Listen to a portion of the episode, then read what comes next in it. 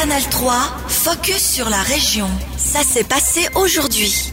Bonsoir à toutes et à tous. Plus aucun employé de la ville de Bienne travaillant à 100% ne touchera moins de 4000 francs bruts par mois dès le 1er juin. La municipalité met en œuvre le postulat adapter les classes salariales les plus basses. Il avait été adopté par le conseil de ville en début d'année. Quelques 80 personnes travaillant dans des domaines comme le nettoyage en bénéficieront. Le maire de Bienne, Eric Fer, répond aux questions de Claire Viget. Ça coûte environ 76 500 francs, charges sociales comprises. C'est euh, un montant qu'il faudra bien sûr inscrire au budget aussi pour les années à venir. Mais nous pensons, avec euh, le coût de la vie qui augmente en ce moment, que c'est pour euh, les gens qui travaillent à des salaires de ce niveau-là qu'il est davantage important qu'ils soient mieux rémunérés. On connaît les difficultés financières de la ville de Bienne. Hein. On a vu qu'il a été compliqué de faire passer le budget 2023. La ville, elle va financer comment ça? Nous sommes persuadé qu'avec euh, le bon résultat des comptes 22, qui était mieux que prévu, nous avons la marche pour faire ça. Effectivement, ici, nous pouvons euh, améliorer de manière considérable la situation économique d'un petit groupe de collaborateurs, mais qu'on a vraiment besoin. Le nouveau musée Bienne a reçu une collection sur Grock. Grock est reconnu comme l'un des meilleurs clowns du XXe siècle à travers le monde. Son vrai nom est Adrien Vettard. Il est né dans le Jura bernois en 1880 et a vécu plusieurs années de son enfance à Bienne. Grock est mort en 1959. À la recherche d'un lieu où déposer ses affaires, son petit-neveu a donc décidé d'en faire don au NMB. Parmi les objets de la collection, plusieurs instruments, des costumes et une perruque, sans oublier plusieurs plusieurs disques et photos originales. Le musée biennois hérite là d'une collection importante, la directrice de l'institution Bernadette Walter. Tout d'abord, il faut faire euh, un inventaire. On, doit regarder qu'est-ce qu'on a, les objets, les lettres, il faut les lire. Et puis, il faut tout le matériau, il faut faire des photos, les inventaires. Et après, on fait, on, on doit faire des recherches, bien sûr. Et on a déjà envisagé de faire une sorte de portrait de Croc pour l'année prochaine parce que dans notre nouvelle exposition permanente, on a un thème qui s'appelle et les têtes bien. Et là, on a différentes personnalités qu'on va présenter et puis c'est aussi Croc qu'on va présenter avec une brève biographie. L'inventaire de la collection Grock prendra plusieurs mois. Bernadette Walter nous a indiqué que le musée ne cachera pas les parties plus sombres de la vie de Grock, notamment ses liens avec le régime nazi.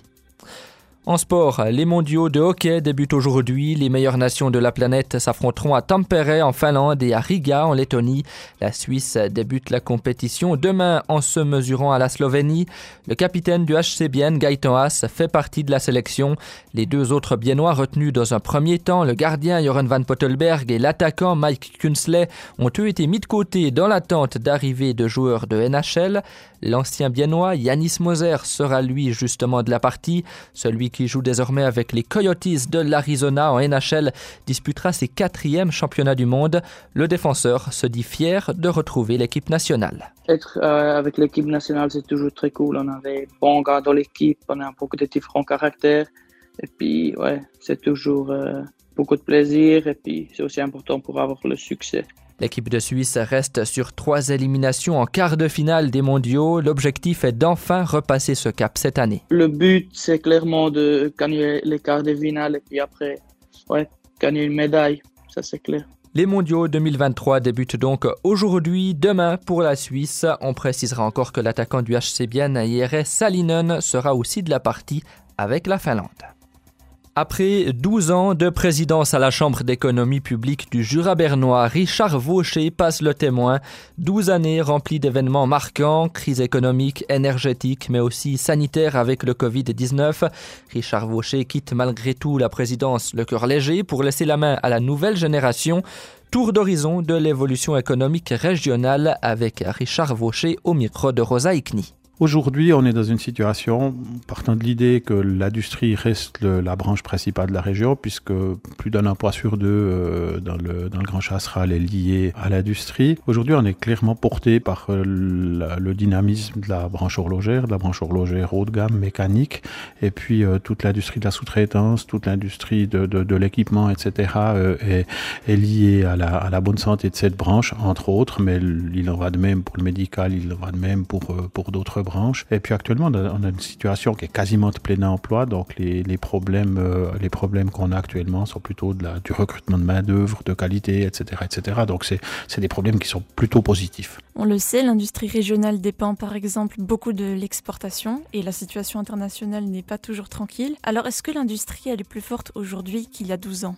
Oui, écoutez, oui, je pense, je pense que je pense qu'aujourd'hui on est on a on a un peu plus de sérénité. C'est d'ailleurs surprenant. Je, je, suis émerveillé par la résilience de, de notre tissu industriel parce que c'est vrai que les, la conjoncture mondiale est mauvaise, mais on est quand même porté par une dynamique de, de l'industrie horlogère, par une dynamique positive liée au Swiss Made, par la précision, par tous nos savoir-faire qui sont finalement très résistants. Et puis euh, je pense l'inventivité, la capacité d'innovation, la capacité de, de, de trouver des, des systèmes et des, et des parts à des, à des problèmes. Euh, c'est un petit peu une marque de fabrique de, de, ce qui se passe dans la région. Puis je pense que dans ce sens-là, on a une capacité de résister et de rebondir qui est tout à fait encourageante. Nous parlons du coup justement d'une mauvaise période de la pandémie.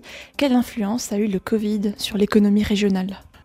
Oui, alors ça a calmé tout le monde, ça s'est arrêté euh, pour, euh, pour euh, beaucoup d'entreprises, ça s'est arrêté pendant un, deux, trois mois, tout a été perturbé, il a fallu inventer des nouveaux systèmes, mais, mais ça a redémarré très vite à partir de 2021, tout s'est remis en place, tout a avancé, et puis je crois que beaucoup d'entreprises ont pu profiter, ont pu profiter aussi des avantages qui ont été offerts par la promotion économique du canton, de travailler sur du R&D pendant que les entreprises étaient fermées. Euh, de, pouvoir, euh, de pouvoir avancer là-dessus en termes d'innovation, en termes de poursuite de projets, puisqu'il fait que, que la plupart des entreprises, au moment du redémarrage, ont été assez bien préparées et ont pu redémarrer extrêmement vite. Puis je crois qu'aujourd'hui, euh, indépendamment des, des, entreprises qui, qui, avaient contracté des pré-Covid et puis qui, foi, malheureusement, doivent subir des, des intérêts alors que c'était pas prévu à la base, je crois que c'est les, les, stigmates principaux de, du, Covid. Le reste, étonnamment, on pourrait presque parler que c'est l'histoire ancienne. C'était un extrait de l'interview de Richard Vaucher, président de la Chambre d'économie publique du Jura bernois.